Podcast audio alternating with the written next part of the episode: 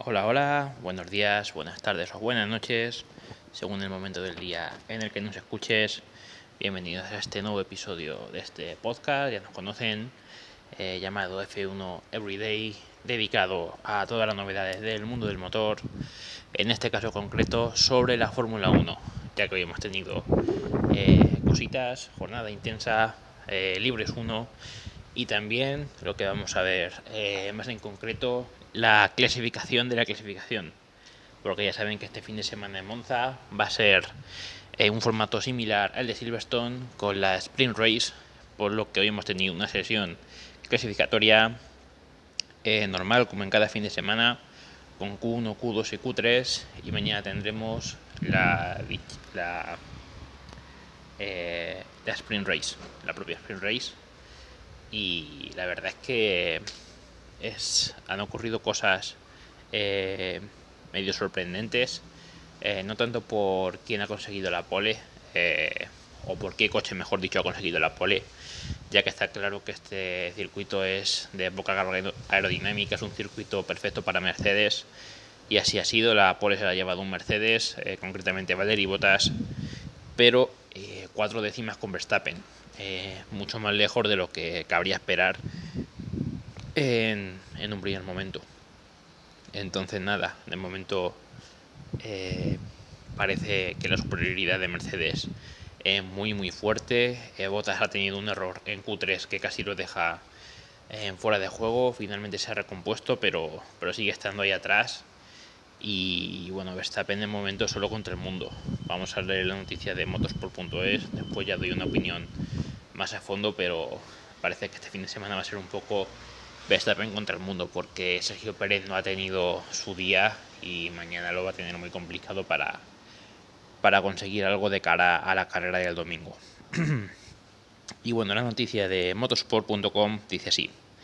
Bottas se lleva la clasificación en un 1-2 de Mercedes en Monza. Eh, Valtteri Bottas fue el más veloz en la sesión de clasificación del Gran Premio de Italia y saldrá adelante en la Sprint Race del sábado aunque debe penalizar en parrilla del domingo por cambio de motor. Lewis Hamilton eh, fue segundo, seguido de Max Verstappen. El viernes de Fórmula 1 en el circuito de Monza fue dominio absoluto de Mercedes, después de que Hamilton dominara la única sesión de entrenamientos previo a que Bottas se lleve la clasificación días después de haberse confirmado su salida del equipo para 2022 con destino a Alfa Romeo.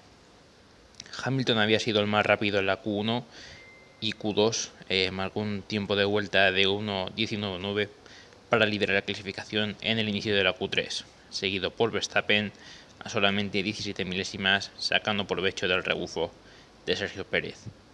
Norris, por su parte, quedaba a solamente 65 milésimas de Hamilton en el tercer lugar, delante de su compañero de equipo Daniel Ricciardo y de Bottas. Sin embargo, en el segundo intento rápido de la parte final de clasificación.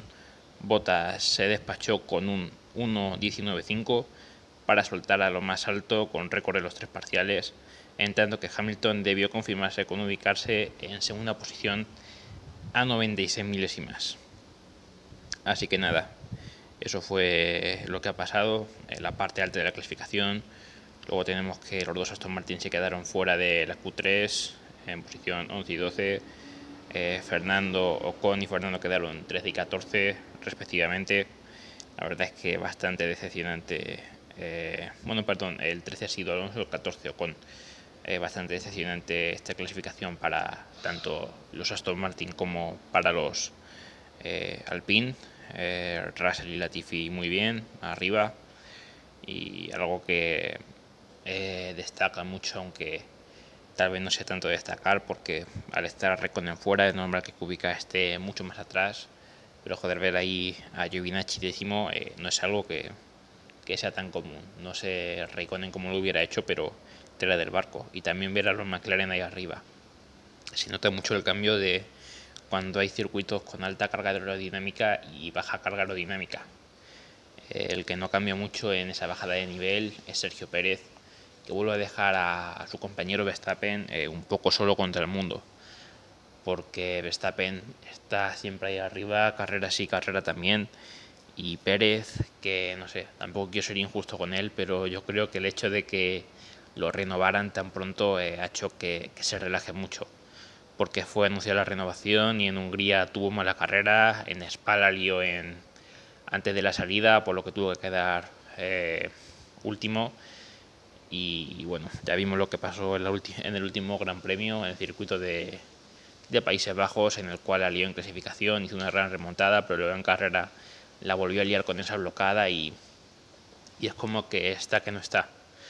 Y, y, bueno, ya tiene el puesto asegurado de cara a 2022, algo que, pues que lo he dicho, lo ha relajado mucho y, yo creo que es uno de los detonantes de que no esté dando tanto el nivel que se le espera. Entonces, pues está claro el juego de estrategias que van a, a seguir ambas escuderías. Mercedes seguramente quiere que Bota deje pasar a Hamilton lo antes posible para que Hamilton se escape y, hacer bloqueo con Verstappen y Verstappen salir a muerte. Y es que en Red Bull no pueden hacer mucho más. Eh, tienen ahí a, Pérez muy muy atrás, que lo va a tener complicado. Y por lo menos tienen ahí a Gasly quinto, que a ver si gana posiciones, pero es muy muy muy difícil. Es una utopía y, ya veremos qué, es lo que ocurre mañana. Así que nada, episodio cortito, el del día de hoy, pero necesario porque al final es la clasificación de la clasificación y, es algo que hay que tener en cuenta porque ya mañana no empezamos de cero con la Q1, sino que eh, ya hay una parrilla de salida y, conforme quede mañana pues se decidirá la, parrilla de salida del domingo. Un formato nuevo, un formato interesante que nos gustó mucho en Silverstone y esperemos que, que mañana también siga a la altura. Así que nada, yo me despido parafraseando al gran Gonzalo Serrano ya lo sabéis, si parpadean se lo van a perder, porque esto es la Fórmula 1 en estado puro. Buen día gente, chao.